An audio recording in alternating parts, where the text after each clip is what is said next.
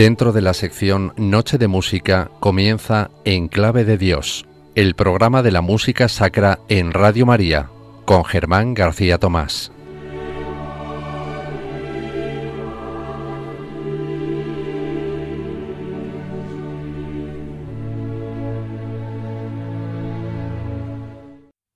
Y como se cumplieron los días de la purificación de ella, conforme a la ley de Moisés, le trajeron a Jerusalén para presentarle al Señor.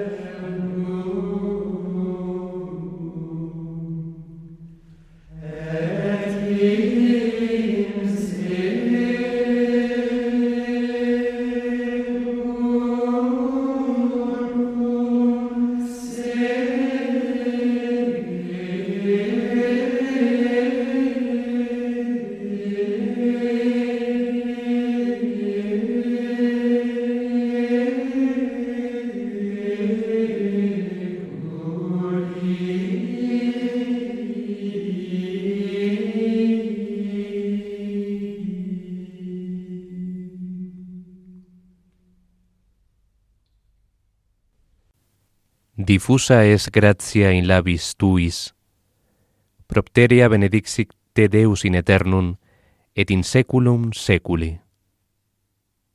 Hemos escuchado a los monjes de la abadía de Solesmes interpretar esta antífona difusa es gracia del ofertorio de la misa para la fiesta de la presentación del Señor. Hoy en el programa En Clave de Dios vamos a ambientar musicalmente la fiesta de la presentación de Jesús en el templo y su correspondiente evento, la purificación de la Virgen María, la llamada también fiesta de las candelas o de la Virgen de la Candelaria. La presentación de Jesucristo por sus padres en el templo de Jerusalén está narrado por eh, San Lucas, el evangelista, en el Nuevo Testamento, en el capítulo 2, versículos 22 a 40. El tratamiento diferenciado tanto en el arte como en el calendario litúrgico o santoral tiene una escena previa, que es la circuncisión de Jesús, que era la operación ritual prescrita en la religión judía y que se le hizo a Jesús a los ocho días de nacer. La presentación tuvo lugar posteriormente cuando se cumplieron los días de la purificación. La fiesta de la presentación se celebra tradicionalmente el día 2 de febrero. Por asociación de actos y de simbolismos, como decíamos, se celebra el mismo día la purificación de la Virgen la Iglesia bizantina la convirtió en una fiesta solemne muy importante.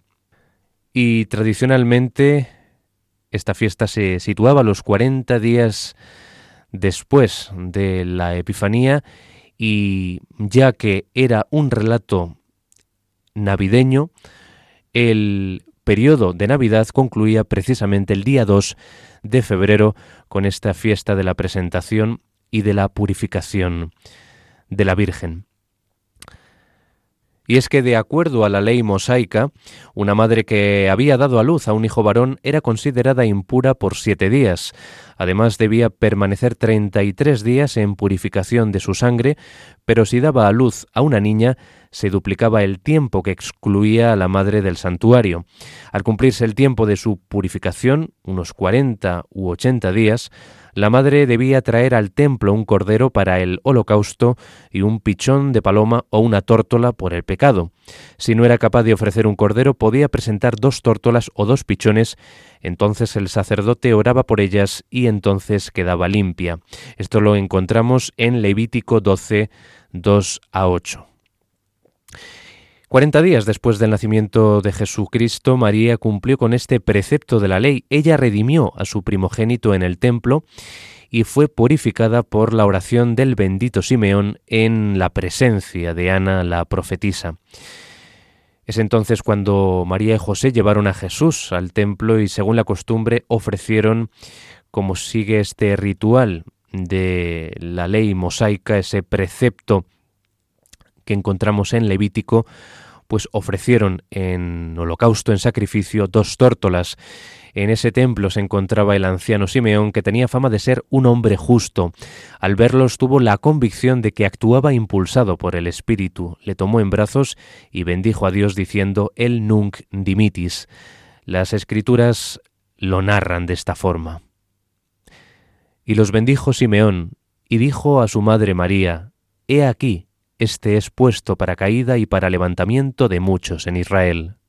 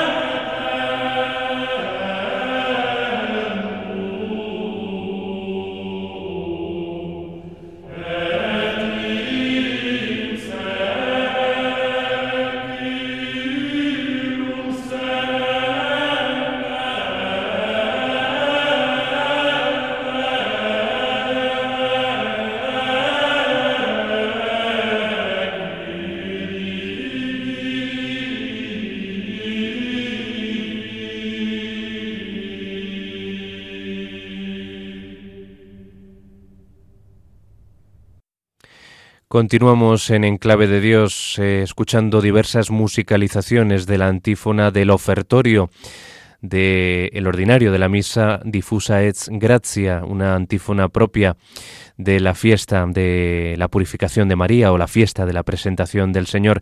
En este caso la escuchamos en la misa de Notre Dame, la mes de Notre Dame, de Guillaume de Machaut o de Guillaume de Machol, compuesta antes de 1365, una de las obras maestras de la música medieval y de todo el repertorio religioso que escuchábamos en la interpretación de Andrew Parrott con The Taverner Consort. Además, esta es la composición más antigua del ordinario de la misa debida a un único compositor y con una cierta unidad temática entre sus distintas partes. Se desconoce la circunstancia específica para la cual fue compuesta esta obra, aunque cabe decir que persiste una infundada leyenda que la atribuye a la coronación del rey Carlos V de Francia eh, un año antes, a 1365-1364 escrita a cuatro voces, una melodía gregoriana, cantus firmus, introduce a cada una de esas voces y se alternan en contratiempo. Las voces aquí ya no se imitan unas a otras como en las obras anteriores a ella, sino que desarrollan el tema donde otra lo había dejado. Y continuamos hablándoles de esta mm, eh, fiesta de la presentación del Señor que celebramos el día 2 de febrero. Y mm, sin duda la primitiva iglesia de Jerusalén celebraba este acontecimiento, la primera presentación solemne de Cristo en la casa de Dios. Lo encontramos testimoniado para la primera mitad del siglo IV por la peregrina de Burdeos, Egeria o Silvia. El día 14 de febrero se guardaba solemnemente con una procesión a la Basílica Constantiniana de la Resurrección. Se realizaba una homilía sobre Lucas 2, 22 y siguientes y el Santo Sacrificio. Pero todavía la fiesta no tenía nombre propio. Se le llamaba simplemente día cuadragésimo eh, después de la Epifanía, 40 días después de la celebración de la Epifanía del Señor. Esta última circunstancia testimonia, prueba que la Epifanía en Jerusalén era entonces la fiesta del nacimiento de Cristo, del nacimiento de Jesús. Desde Jerusalén esta fiesta del día cuadragésimo se extendió a toda la iglesia y más tarde se celebraba ya el 2 de febrero ya que en los últimos 25 años del siglo IV se introdujo la fiesta romana de la Natividad de Cristo, el 25 de diciembre. Fue atestiguada en Antioquía en el año, el año 526. El emperador eh, Justiniano I la introdujo a todo el imperio oriental en 542 en acción de gracias por el cese de la gran pestilencia, de la gran epidemia que había despoblado la ciudad de Constantinopla.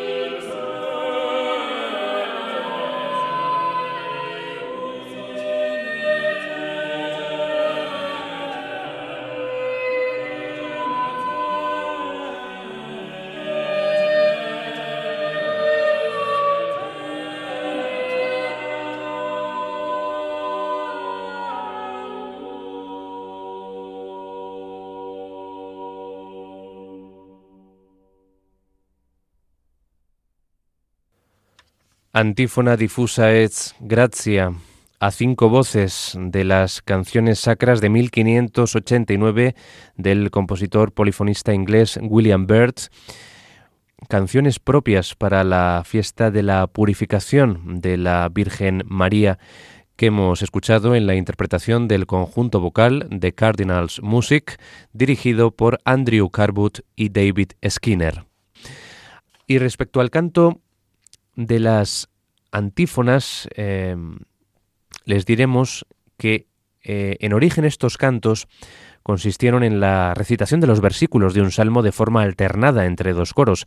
Hacia el siglo IV se extendió la costumbre de añadir un breve estribillo entre versículo y versículo, a la vez que se fue perdiendo la costumbre de cantar los versículos antifonalmente entre dos coros.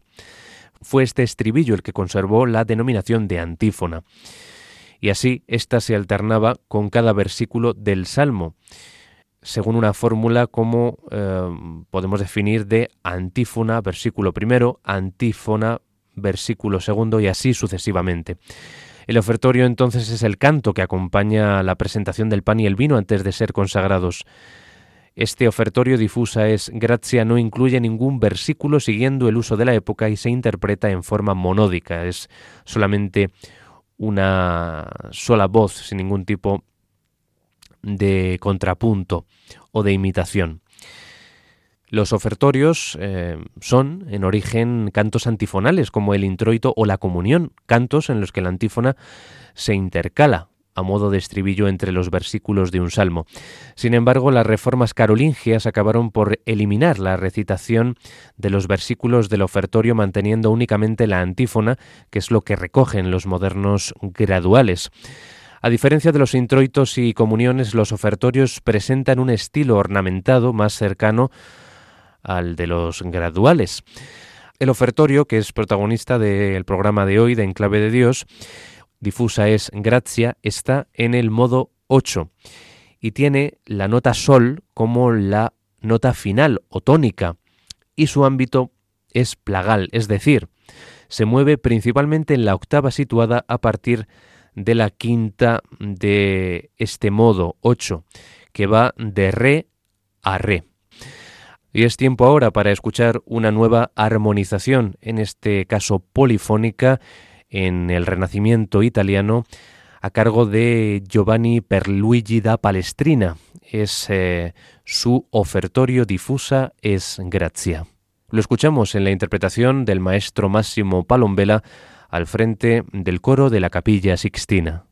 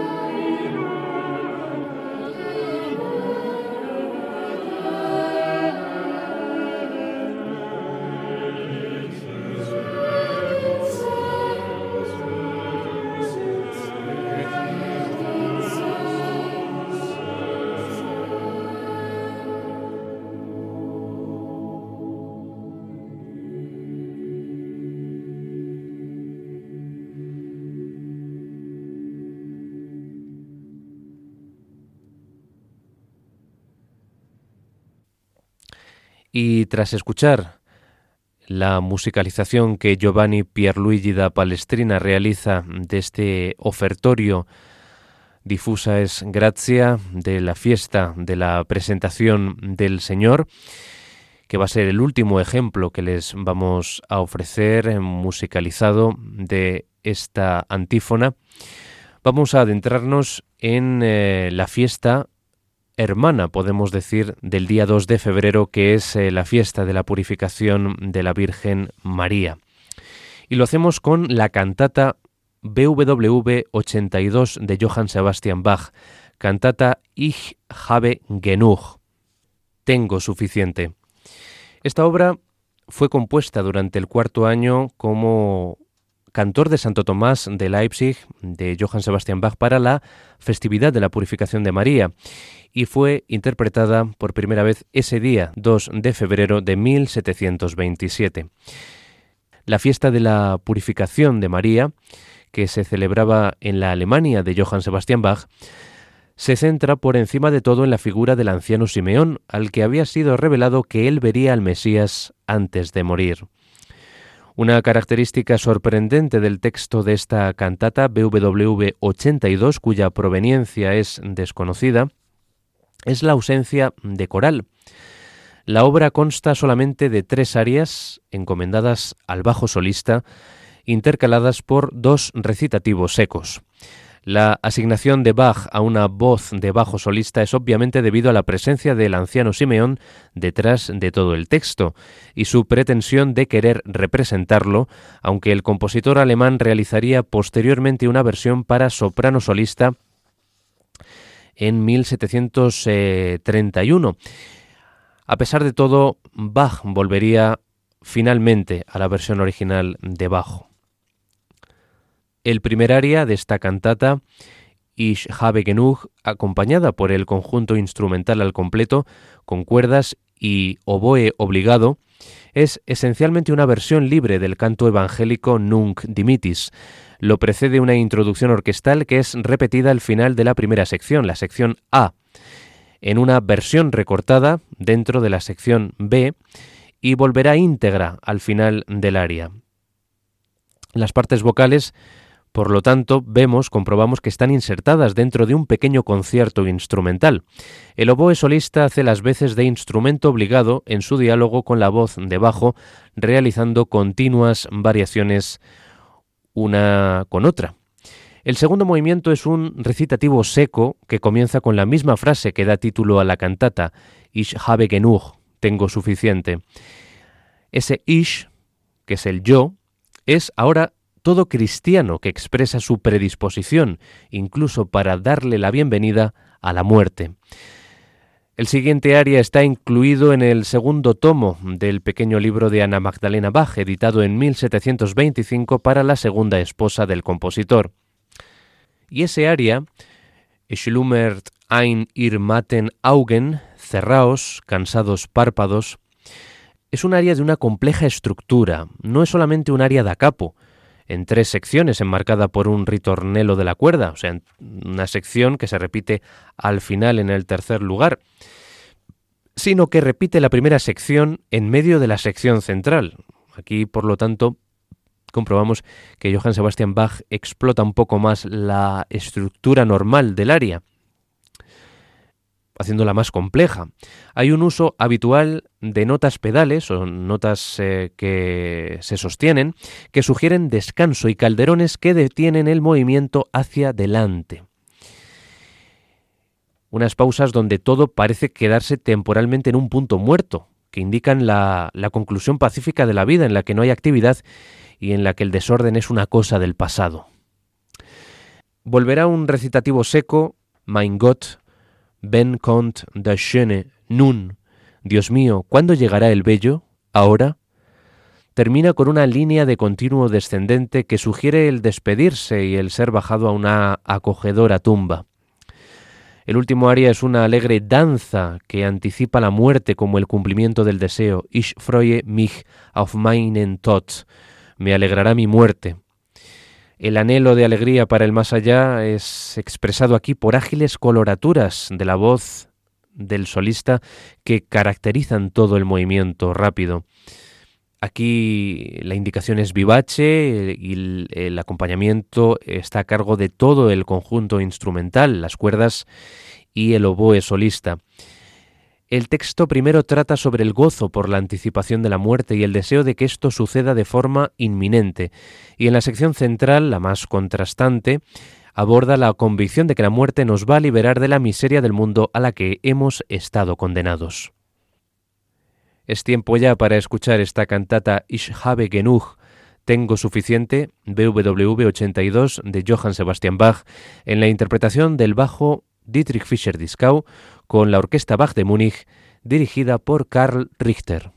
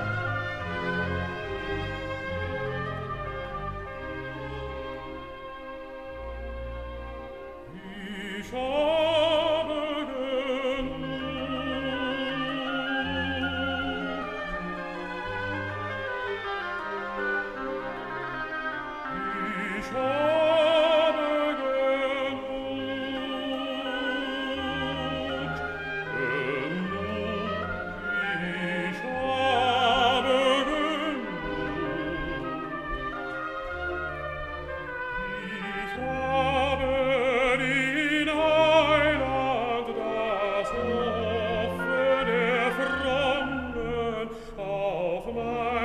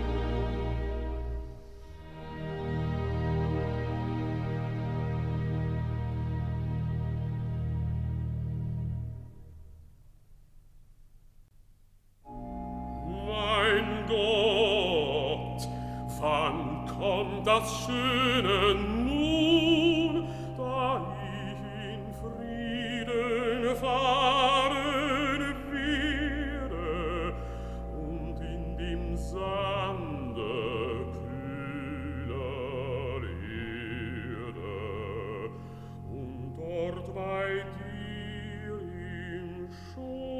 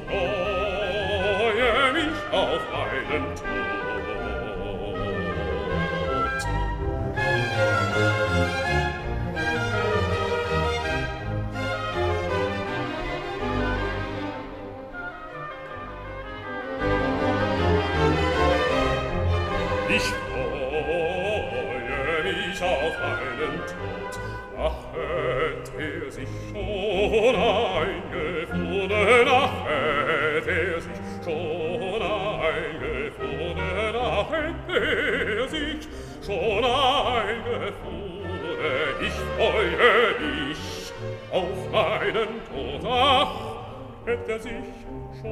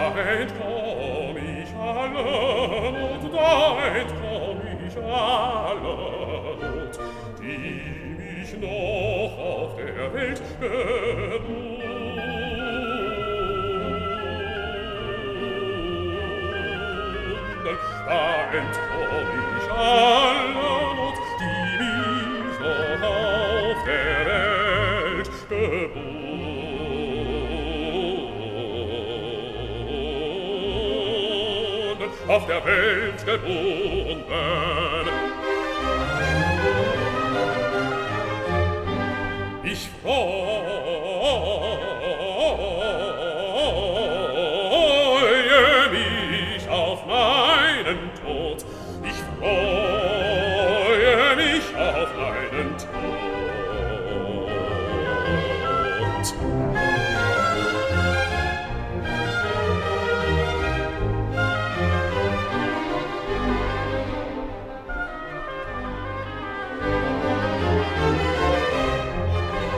freue mich auf meinen Tod. Ach, hätte er sich schon eingefunden,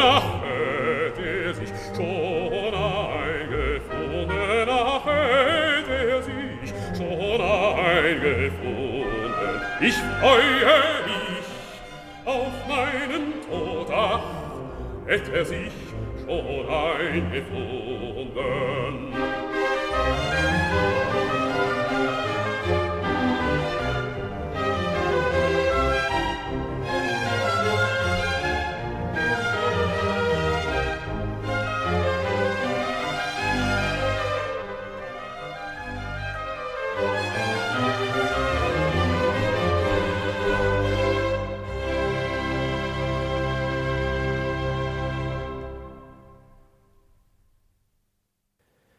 Y así, de esta forma, con el aria Ich freue mich auf meinen Tod, me alegrará mi muerte, concluye esta cantata Ich habe genug, tengo suficiente, BWV 82, escrita para la fiesta de la purificación de María del 2 de febrero de Johann Sebastian Bach que hemos escuchado en la sensacional interpretación del bajo Dietrich Fischer-Dieskau con la orquesta Bach de Múnich dirigida por Karl Richter, una, en una interpretación con instrumentos modernos, con instrumentos que no siguieron la estela, digamos, historicista, que luego, posteriormente, y también en esta época, porque estamos a finales de la década de los años 60, pues eh, se impuso en la moda de la interpretación bajiana, interpretar esta música con criterios historicistas y con instrumentos originales. Hasta aquí este programa de hoy de Enclave de Dios, eh, centrado en esta doble fiesta del 2 de febrero, la fiesta de la presentación del Señor en el templo, con ese Evangelio de San Lucas Em, describiendo este capítulo em, de la infancia de Cristo y que entronca con el periodo navideño y que tradicionalmente, como les hemos dicho, pues em, concluía este periodo, este tiempo de Navidad el día 2 de febrero con esta fiesta y que tiene, por otro lado, su reverso en la fiesta de la purificación de María que también celebramos en este día. Espero que haya sido de su agrado este recorrido por algunas de las obras, algunos de los cantos, en primer lugar, de la antífona difusa es Gracia, escrita para ese día de la fiesta de la presentación del Señor, y luego también con esta cantata que estaba escrita para ese 2 de febrero de 1727, que es cuando celebraba la Iglesia Luterana en Alemania la fiesta de la purificación de la Virgen María. Les recuerdo la dirección de correo electrónico de este programa de contenido musical sacro religioso en clave de Dios arroba radiomaria.es y me despido de todos ustedes, eh, deseando que sigan en la compañía de la Radio de la Virgen. Hasta una próxima ocasión en la que podamos disfrutar de esta música que se basa en la liturgia, en este caso, en la liturgia de un día muy concreto del año, como es el día 2 de febrero, en el que celebramos también la fiesta de las candelas, la fiesta de la Virgen de la Candelaria. Sean muy felices y hasta la próxima ocasión en la que nos escuchemos en este programa de música sacra en clave de Dios. Hasta pronto.